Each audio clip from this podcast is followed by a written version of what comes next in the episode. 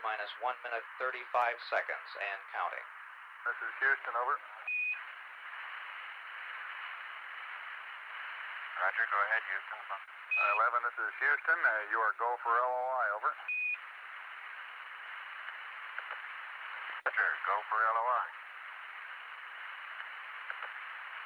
T minus 10, 9, 8, 7, 6, 5, 4, 3, 2,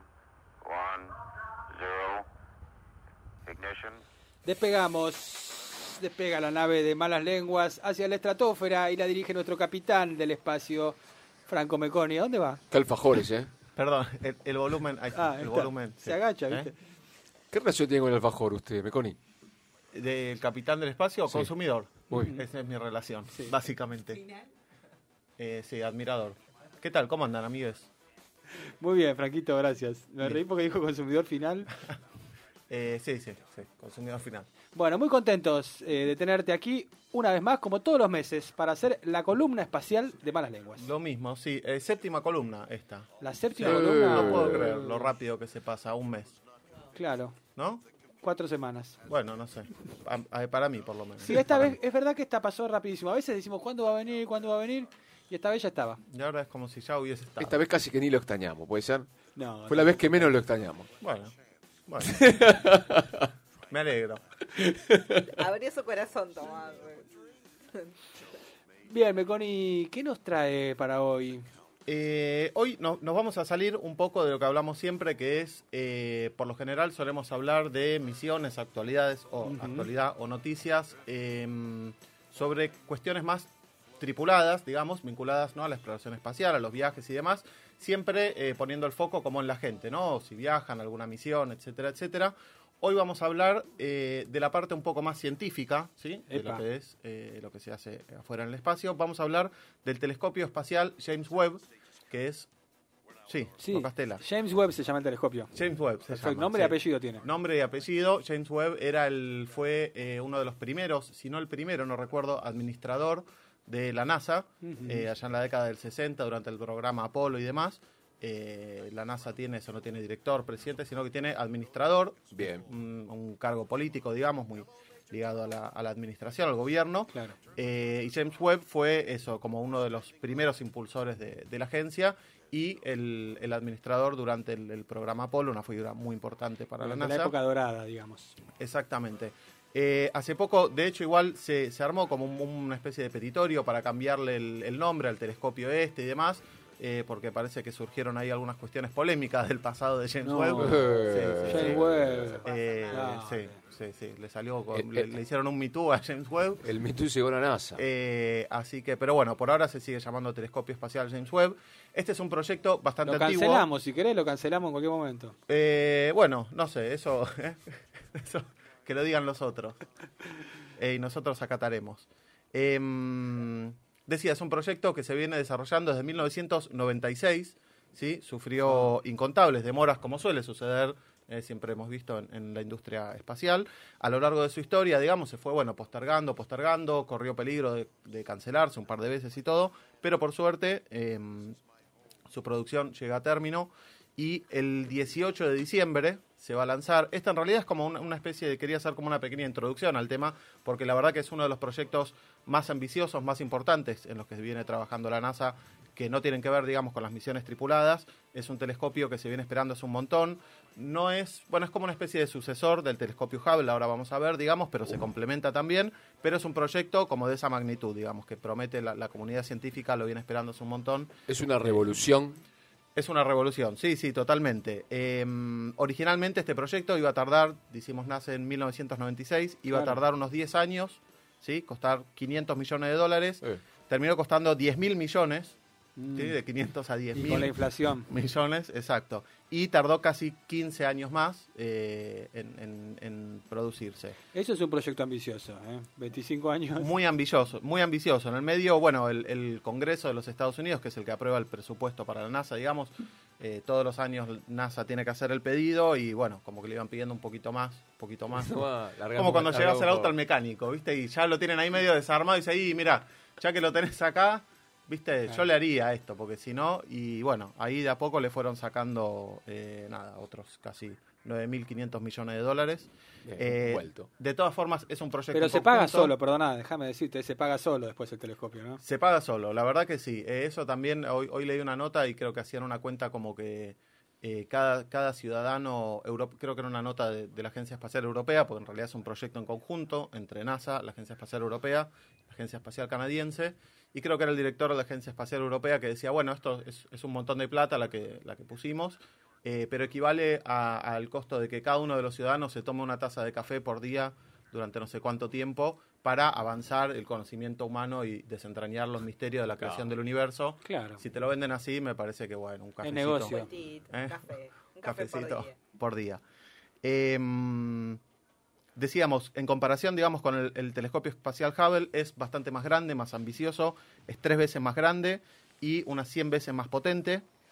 Eh, su construcción es como muy compleja también, es un telescopio que está compuesto por unos 10, tiene como una estructura como si fuera eh, armada por espejos hexagonales, como si fuera un panal de abejas con- armado con un montón de Lo vi, lo vi en las redes de Malas Lenguas, que no sabía qué era. Bueno, exacto, como una colmena Sí. eh, de espejos, digamos, dorados, que además todo eso tiene que ir plegado para que quepa dentro del, del cohete. eh, cuando se despliega eso tiene varios como metros de, de diámetro, entonces cada uno de esos espejos a su vez va posicionado, va como se, se va enfocando con unos pequeños motorcitos que lo van calibrando y todo, la verdad que es una, una, Qué laburo. Obra maestra de, de la ingeniería. Cada uno de esos espejos tiene 126 motores que lo van acomodando para tener la precisión que, que necesita.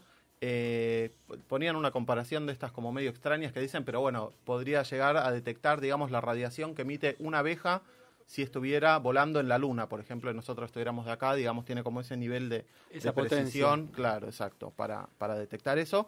Y eh, lo que tiene este telescopio, a diferencia del Hubble, es que va a poder medir luz en el espectro infrarrojo y eso lo que le permite es ver como mucho más lejos, digamos, en el universo, por decirlo de alguna manera. Eh, y sabemos que la, la luz viaja a una velocidad máxima, digamos, entonces las cosas que están muy lejos tarda tiempo en, en llegar, digamos. Bien. Si nosotros queremos ver algo que está lejos, indefectiblemente esa luz tiene que viajar durante muchos miles de millones de años.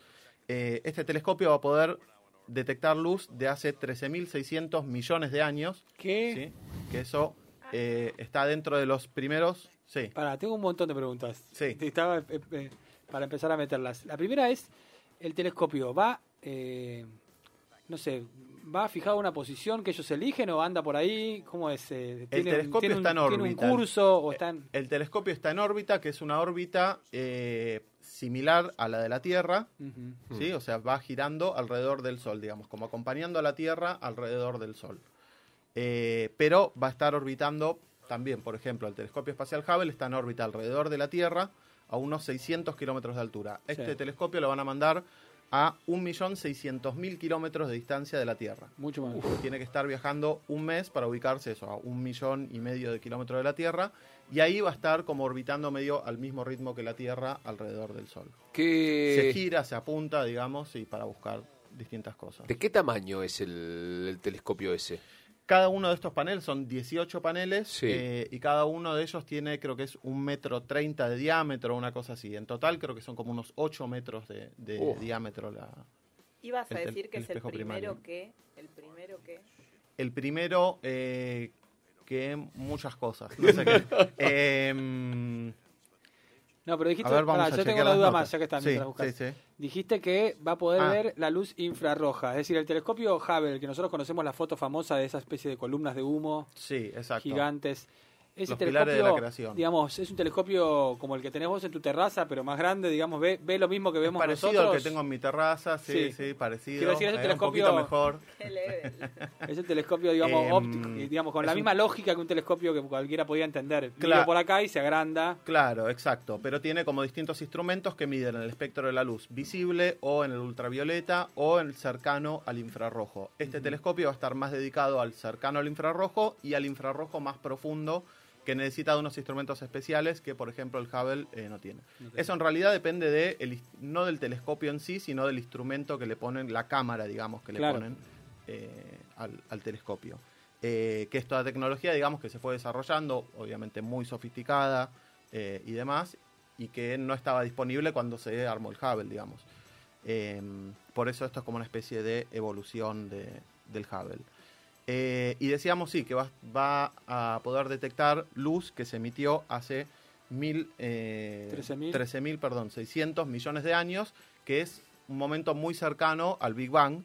Entonces, por eso eh, los científicos van a poder estudiar, digamos, esos primeros instantes eh, de la creación del universo. Es como un viaje en el tiempo en, en algún punto, Totalmente, totalmente. porque estás viendo eh, eventos muy pasados, no sé cómo decirlo. Sí, sí, sí. Bueno, el objetivo es, digamos, eso, entender cómo estaba conformado el universo en, dentro de esos primeros 100 millones de años, que en la escala cósmica del tiempo es realmente poquito. como un instante. Y por otro lado, también eh, este telescopio se va a usar para detectar exoplanetas, que es algo también que se viene haciendo en este último tiempo, que es la búsqueda de planetas orbitando otras estrellas dentro de nuestra galaxia, em, pero que puedan estar, digamos, eh, orbitando esas estrellas en una relación similar a la que tiene nuestro planeta respecto del Sol. Entonces, digamos, si encuentran Ah, sí. estrellas similares al Sol y planetas que estén a una distancia más o menos parecida a la que la Tierra está de nuestro Sol, pueden, llegamos, eh, digamos, intentar eh, ver si ese planeta está dentro de una zona habitable, digamos. Lo que. Bien, bien. Entonces se cumplen las mismas condiciones que cumple la Tierra, podría llegar a tener condiciones de decir, habitabilidad. planetas que sean más o menos del mismo tamaño que la Tierra, que estén... Exacto, y lo que va a poder hacer este telescopio es observar esos planetas y detectar su atmósfera y medir la atmósfera y ver si tiene, por qué está compuesta, digamos, oxígeno, dióxido de carbono o no, qué sé yo, y por lo menos especular con que, bueno, en este planeta por lo menos estarían dadas las condiciones para que hubiera una vida, una forma de vida similar eh, a la nuestra. Le hago una consulta. El telescopio este va a ser utilizado. James Webb.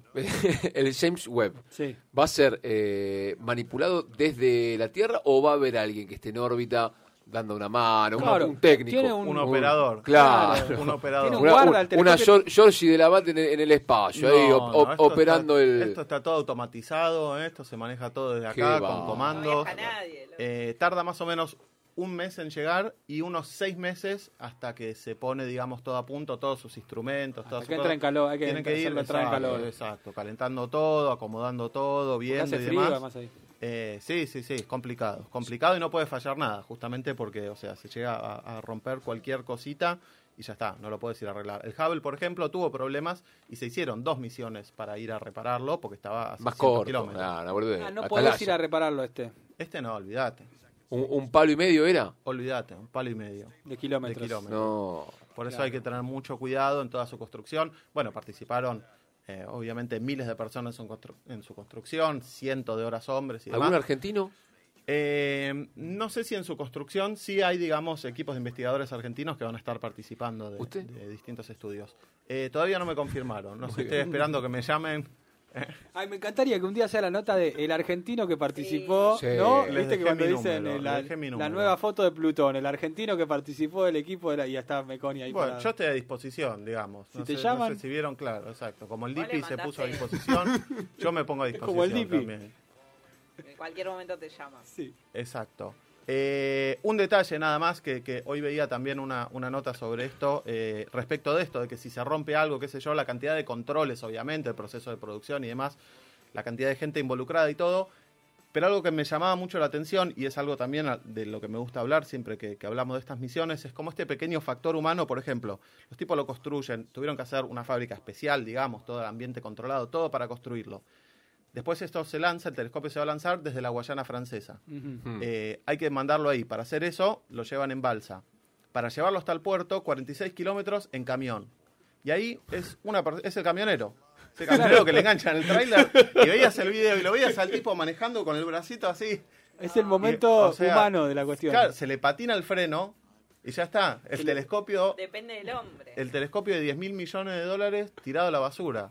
Increíble. Y hay como algunas pe- pequeñas cuestiones así que, bueno, nada. Lo humani- humanizan un poco también. el- humanizan el un poco, es que no es eh, no es magia, digamos, es Claro. gente la que está atrás de esto. camionero que pasó la BTV. que Eh, lo ves subiendo, a la- a- subiendo al ferry por una rampita, así, la rampita que le llega justo. El camión lo tiene que sacar marcha atrás. Lo ves al tipo mirando por los espejitos, Guarda, el- haciendo marcha atrás. te- telescopio lo rompes, le dicen.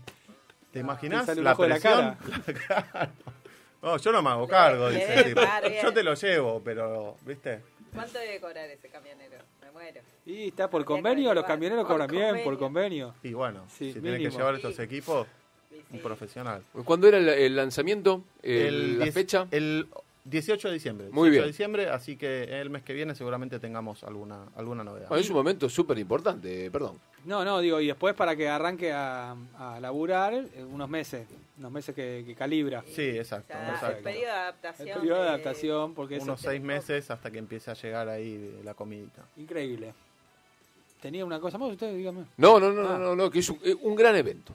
Sí, sí, la verdad que sí, muy, muy esperado eh, por toda la comunidad eh, astronómica el lanzamiento del telescopio James Webb, que ya les digo, más de 20 años desarrollándose, eh, no es poca cosa. ¿eh? Es serio esto, por más que nos reímos, Sí, Sí. no es joda. no joda. No es joda. Bueno, esto fue la palabra de Franco Meconi y su columna espacial aquí en Malas Lenguas. Dale, Georgie.